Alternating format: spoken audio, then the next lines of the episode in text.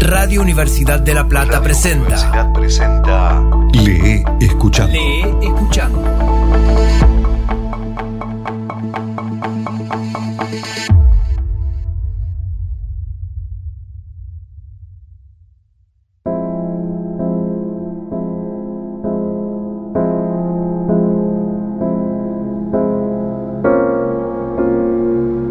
Hoy presentamos en Lee escuchando Simbiosis de Rodolfo Walsh.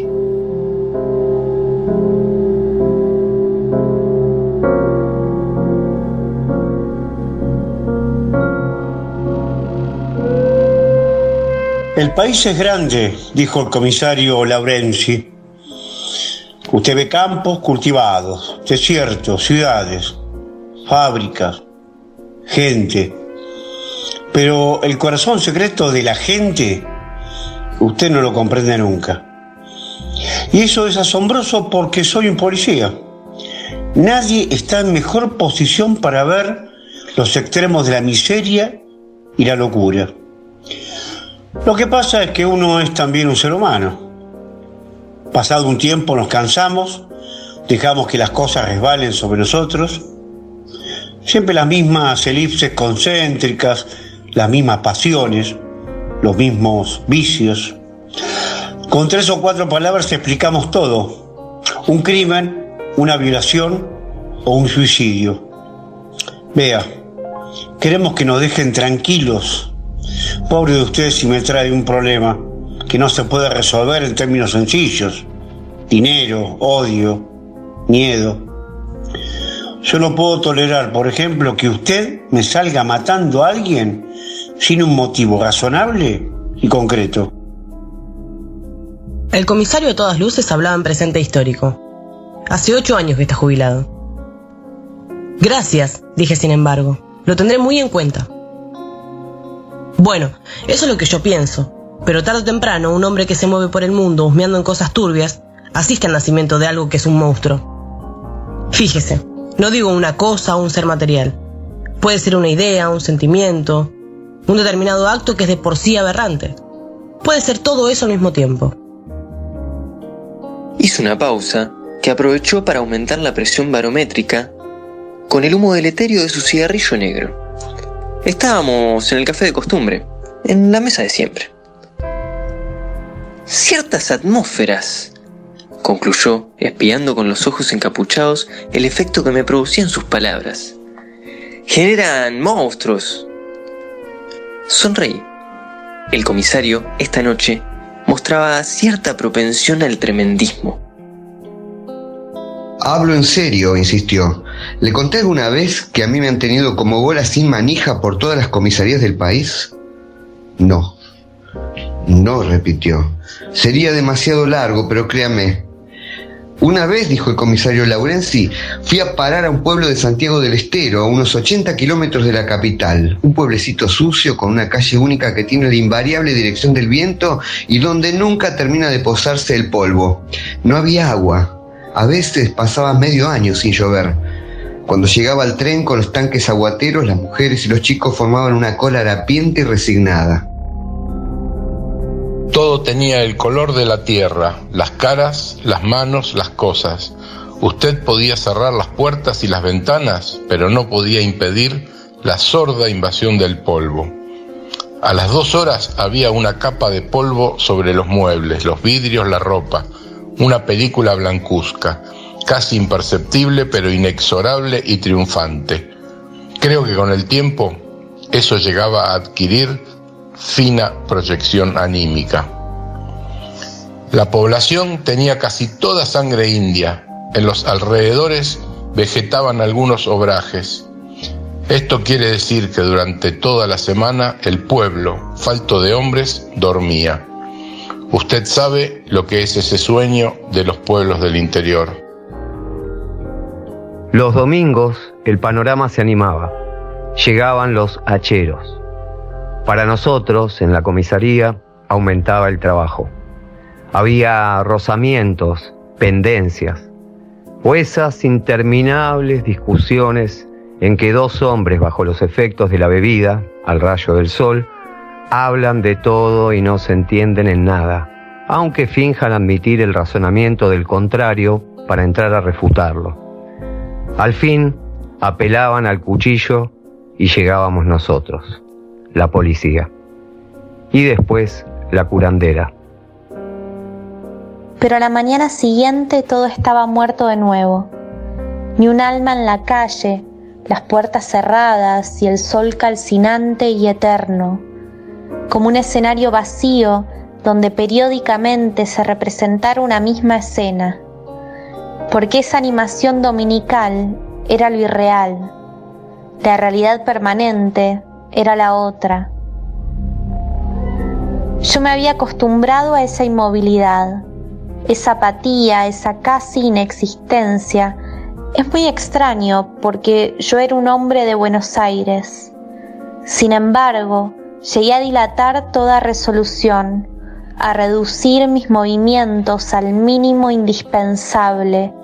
Me convertía en la imagen perfecta del comisario tomando mate. Yo era feliz, todo marchaba perfectamente, hasta que ocurrió eso brutal que le voy a contar.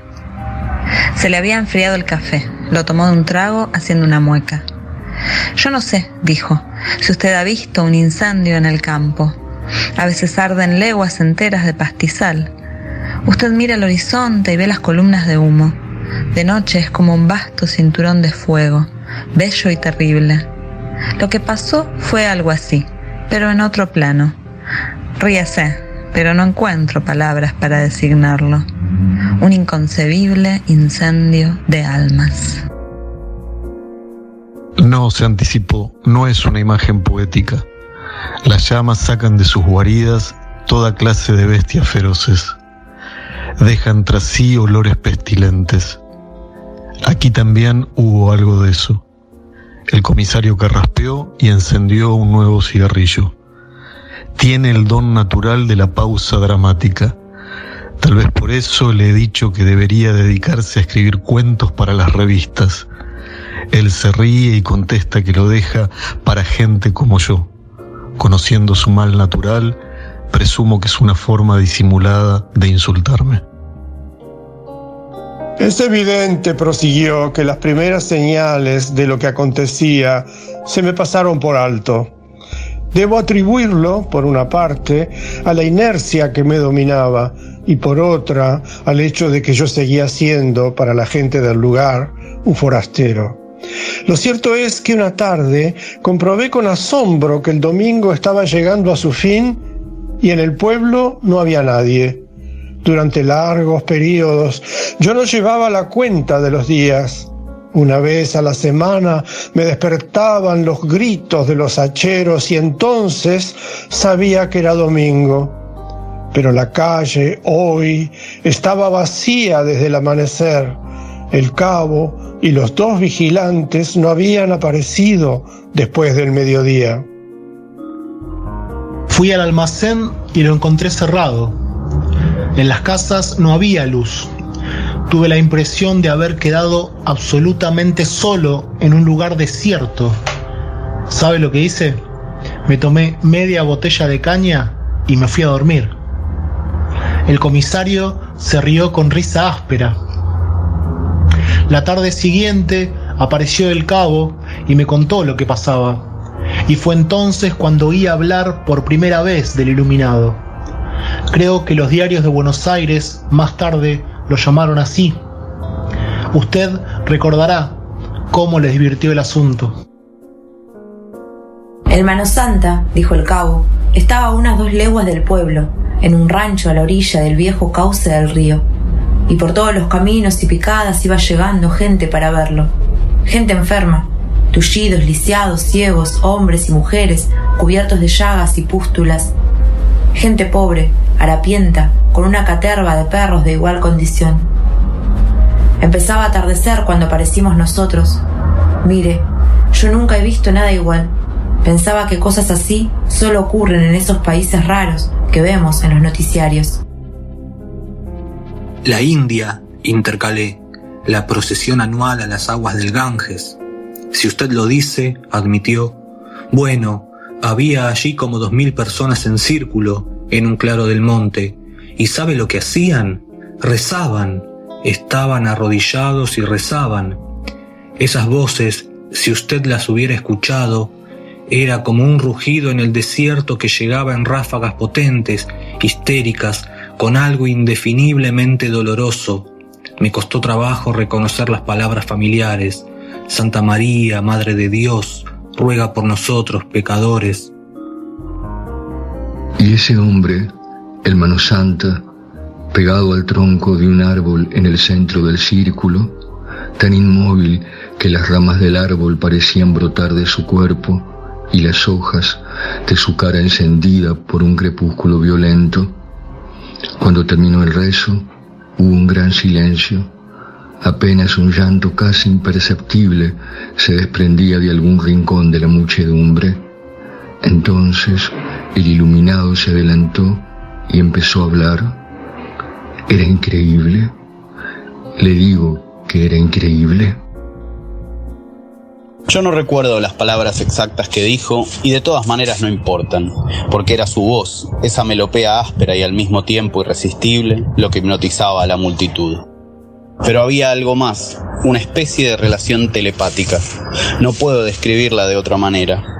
De otra manera nos explica el diálogo en que ese viejecito absurdo, yo ahora lo veía perfectamente desde mi caballo, la barbita rala amarilla de nicotina, los ojos saltones, se dirigía con una pregunta a la muchedumbre y ésta contestaba al momento sin vacilar. Casi todos los redentores, usted sabe, hablan el mismo lenguaje, un lenguaje que a los hombres serenos, en circunstancias normales, nos deja enteramente fríos o nos hace sonreír. No le pido, pues, que reparen las palabras que se cruzaron esa tarde, sino en el mecanismo de esa comunicación. ¿Cuál es nuestro pan? preguntaba el santón. El hambre, rugía la multitud, y nuestra agua, el miedo, y nuestra esperanza, el milagro, el milagro. Él les prometía el milagro, un ancho difuso milagro que lamería todas esas cabezas vencidas, esos miembros llagados. ¿Acaso el viejo río no volvería a su antiguo cauce? ¿Acaso no se quebraría el cielo esa misma noche en una lluvia purificadora y bienhechora? Con los brazos abiertos trazaba imaginarias riquezas, fecundidades imposibles. Mire, si en ese momento yo no me hubiera dado cuenta de que estaba anocheciendo, si no hubiera visto el último sol que ardía entre los montes bajos, si no hubiera sentido el frío imperceptible que invadía el aire, creo que me habría quedado allí, indefinidamente, escuchando ese hombre harapiento y sucio, colgado de sus palabras como el último de los hacheros, yo, el hombre de la ciudad, de la civilización. ¿No le hablé todavía del hedor que reinaba en ese campamento inconcebible? Ni de las moscas y tábanos que notaban en nubes espesas? Seguramente fue eso lo que me decidió. Empecé a abrirme paso con el caballo a través del gentío. ¡Paso a la autoridad! gritaba el cabo haciendo restallar vigorosamente el arreador. Y así llegamos ante el profeta. Créame, cuando no hablaba, era un hombrecito insignificante. Se quedó mirándome de soslayo, con esos ojos saltones y astutos, las manos cruzadas al pecho. Le dije, ¿qué podía decirle? Ve, amigo, váyase que le conviene. No me alborote esta pobre gente, se van a apestar todos con tanto amontonamiento. ¿Usted cree que me hizo caso? Cualquier día. Empezó a agitar los brazos y a balbucear incoherencias. ¿Por qué lo perseguían? ¿Acaso él no era enviado para curar a los pobres? Y otras estupideces por el estilo. Giré en torno y solo vi caras amenazantes, manos oscuras apoyadas en los mangos de las hachas. En cierto modo, esos pobres diablos eran mi gente. Yo me había acostumbrado a tratarlos y a comprenderlos. Ahora me resultaban desconocidos. Estoy seguro de que me hubieran hecho pedazos si intentaba algo contra ese individuo. Hasta el cabo, que siempre me había demostrado una fidelidad de perro, empezaba a mirarme con desconfianza y reproche. Una voz gritó que me fuera, luego otras y otras, muchas, un cascote se desmenuzó en polvo contra el pescuezo de mi caballo. Pasó algo peor, algo que no alcanzo a explicarme. Yo creí y sigo creyendo que aquel sujeto era un simple farsante, que mi deber era ponerlo en un calabozo, o por lo menos alejarlo. Pero por un momento, un increíble momento, sentí esa vergüenza, ese sentimiento de culpa que debe asaltar a que persigue a un inocente. Ya era de noche cuando atravesé el campamento. Brillaban hogueras y la luz del santón repetía un lúgubre estribillo. Mi sangre es la curación de todos los males, o algo así. Cuando llegué al pueblo, despaché un telegrama pidiendo tropas del ejército. ¿Qué otra cosa podía ser? En cualquier momento estallaba una peste que se llevaría a la tumba a mitad de aquellos infelices. Hizo una larga pausa, como si pensara dejar la historia conclusa. Bueno, apremié, ¿qué pasó con el Mano Santa? Lo mataron, dijo el comisario Laurenzi. Lo mataron la misma noche. Pidió una grapa doble y la tomó ceremoniosamente antes de proseguir la narración. Entre la primera y la segunda vez que estuve en el campamento, dijo, pasaron 12 horas, y en esas 12 horas sucedieron algunas cosas raras. La muerte de ese pobre diablo, desde luego, y el nacimiento del monstruo, las huellas que dejó en el barro, y... Un momento, grité. Comisario, usted me toma el pelo. Vea, primero se hace el Lucio B. Mancilla, o si prefiere el Esteban Echeverría, y me pinta un desierto conmensurable, abierto, etcétera, donde nunca termina de posarse el polvo. Luego pretende reencarnar a Mary Shelley y ahora me sale hablando de huellas en el barro. Llovió esa noche, murmuró quedadamente. Lo más raro de todo, en seis meses no había caído una gota, hasta el cañadón traía agua, como si el río volviera al viejo cauce. No, dije, no, no puede ser. Él se quedó mirándome de lo más divertido, mientras movía obstinadamente la cabeza. ¿Qué es lo que no puede ser? Que el iluminado fuera auténtico. Que haya ocurrido el milagro. Que usted pretende introducir una nueva religión oficial, en evidente perjuicio de la Madre María y Pancho Sierra. Que encima intente convertirme. Le doy mi palabra de honor. Nada de eso puede ser. Piense lo que quiera, dijo suavemente, llamando al mozo e iniciando ese vago ademán de pagar que siempre completaba yo. Desde el punto de vista policial, que era el de la realidad escueta, que era el mío, el muerto se llamaba Varela, linchera y vagabundo, con muchas y frecuentes entradas en la policía de San Luis, Córdoba y Tucumán por ejercicio del curanderismo. Así vamos mejor, aprobé. ¿Cómo la mataron? De una puñalada en la carótida. Limpita, vea. Casi más una incisión que un tajo. Perfecto. Ahora explíqueme lo del monstruo. Usted no cree, ¿verdad? Hechos, comisario. Hechos. Bueno, los hechos es fácil denunciarlos. Parece que apenas empezó a llover, Varela fue al rancho y se acostó. Por lo menos allí lo encontraron a la mañana siguiente, tendido en unas mantas. Al lado tenía un cofre abierto y sin nada. Al criminal había que buscarlo entre centenares de personas. Menos mal que llegó una compañía de soldados y así pudimos impedir el desbande, pero de todas maneras nadie quería hablar. Por eso me alegré tanto cuando descubrimos el rastro. Eran unas pisadas que seguían la orilla del cañadón y se paraban ante el rancho. Con un poco de suerte pensé, resultaría fácil encontrar al asesino. No me duró el entusiasmo. El cabo, que era medio vaquiano, dijo que nunca había visto huellas como esas, y me hizo notar que eran demasiado profundas, demasiado hundidas en la tierra. Eso quiere decir que buscamos a un gordo, le dije. No lo vi muy convencido, hasta parecía asustado, supersticioso. Lo cierto es que el gordo no apareció. Quiero decir que no apareció nadie capaz de duplicar esas pisadas en el mismo terreno. Para eso, según el cabo, hacía falta un hombre que pesara entre 130 y 150 kilos, y él estaba convencido de que no era un hombre. Entretanto, el ambiente del campamento empezaba a descomponerse. Estallaban peleas que los soldados apenas podían dominar. Cuando vinieron a decirme que habían encontrado a un hombre con manchas de sangre en la camisa, pensé que todo se iba a aclarar. Pero no fue así. Era un tullido. Tenía las dos piernas paralíticas, una lamentable cara de idiota y no hacía más que sonreír. Era evidente que no podía haber caminado hasta la choza ni dejado esas huellas. En cuanto a las manchas de sangre, se había lastimado con un cuchillo. Me mostró el cuchillo y me mostró la herida, poco profunda, que se había hecho en el brazo mientras dormía. Fue entonces cuando apareció esa vieja diciendo que de madrugada había visto al diablo rondar el campamento.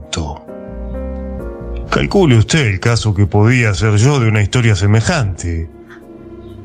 Pero hasta ese momento no tenía otra cosa.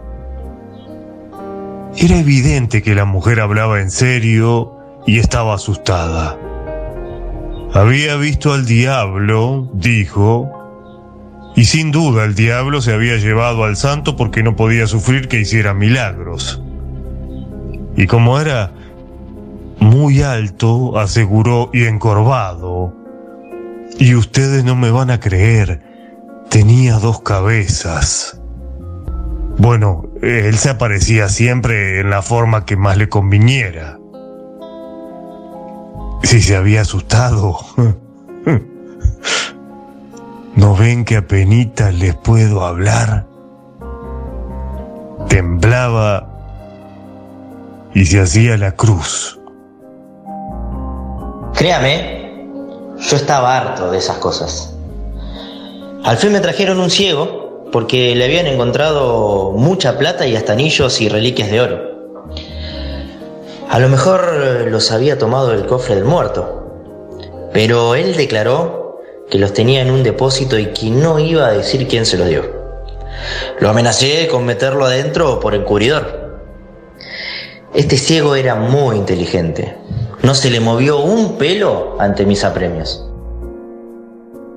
Descubridor puede ser, me dijo. Ciego y desgraciado también, pero delator nunca.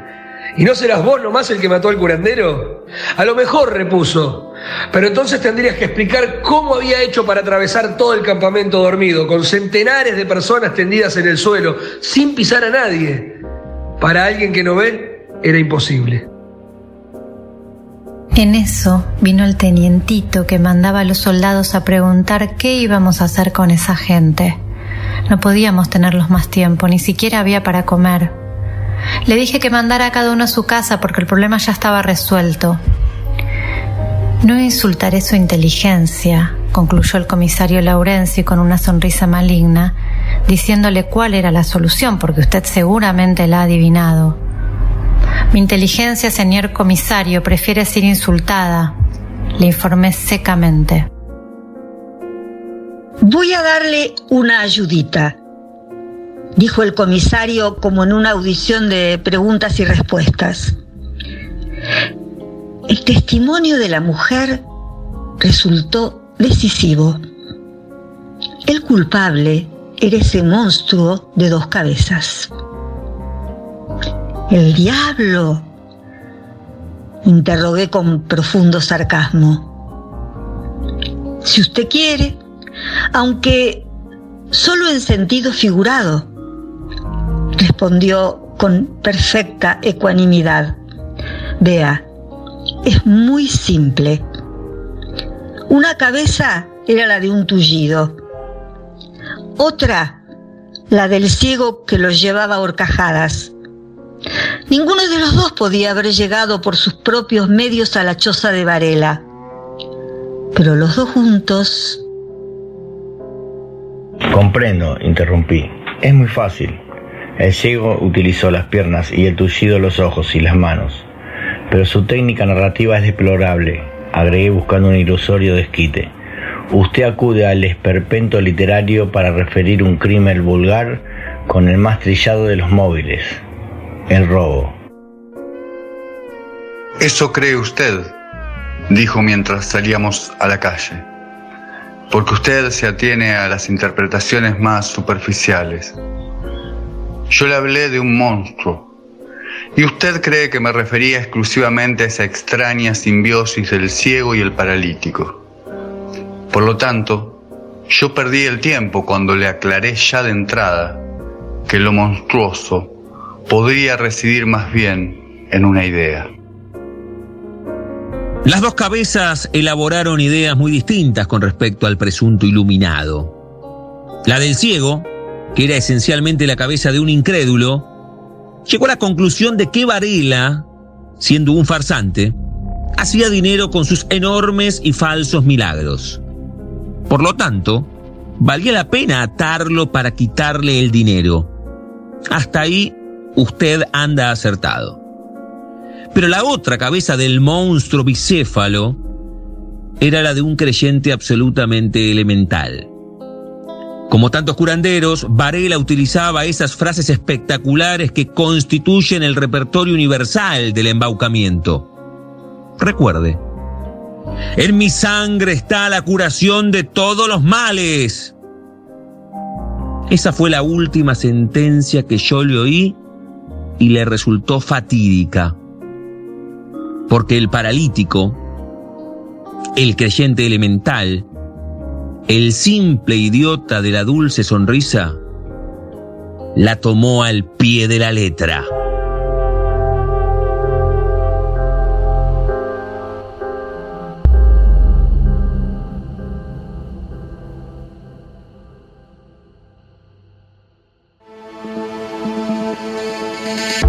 Gracias a todos por orden de aparición. Mario Arteca, Piru Ferreira, Federico Massa, Sergio Pángaro, Rolando Colman, Nacho Toselli, Josefina Bianchi, Romina Freschi, Alejandro Méndez, Roberto Echavarren, Sebastián Realini, Ana Claudia Díaz, Juan Alberto Crasi, Osvaldo Bossi, Alejandro Guerri, Nurit Castellán, Chichi Caniza, Emiliano Méndez, Juan Francisco Gatel, Nahuel Pisitelli, Gustavo Astarita, Gustavo Fronza, Tata Laxague, Juan Manuel de Vega, Guido Boto Fiora, Mariana Osafraín, Tomás Fuccini, Irupé Tarragó Ross, Ezequiel Lasta, Gabriel Durando, Claudia Traba, Martín Jiménez, Mariano Vicente, Maxi Grillo, Francisco Lago, Fernanda Lavía, Alicia Silva Rey, Sebastián Peiseré, Claudio D'Amico y Damián Zárate. Hoy presentamos LE escuchando Simbiosis de Rodolfo Walsh. Lee escuchando. Voces artísticas Juan Pablo Weise y Diego Carrera. Edición Juan Manuel de Vega. Idea y realización Mario Arteca y Damián Zárate. Radio Universidad de La Plata. Una radio, dos frecuencias.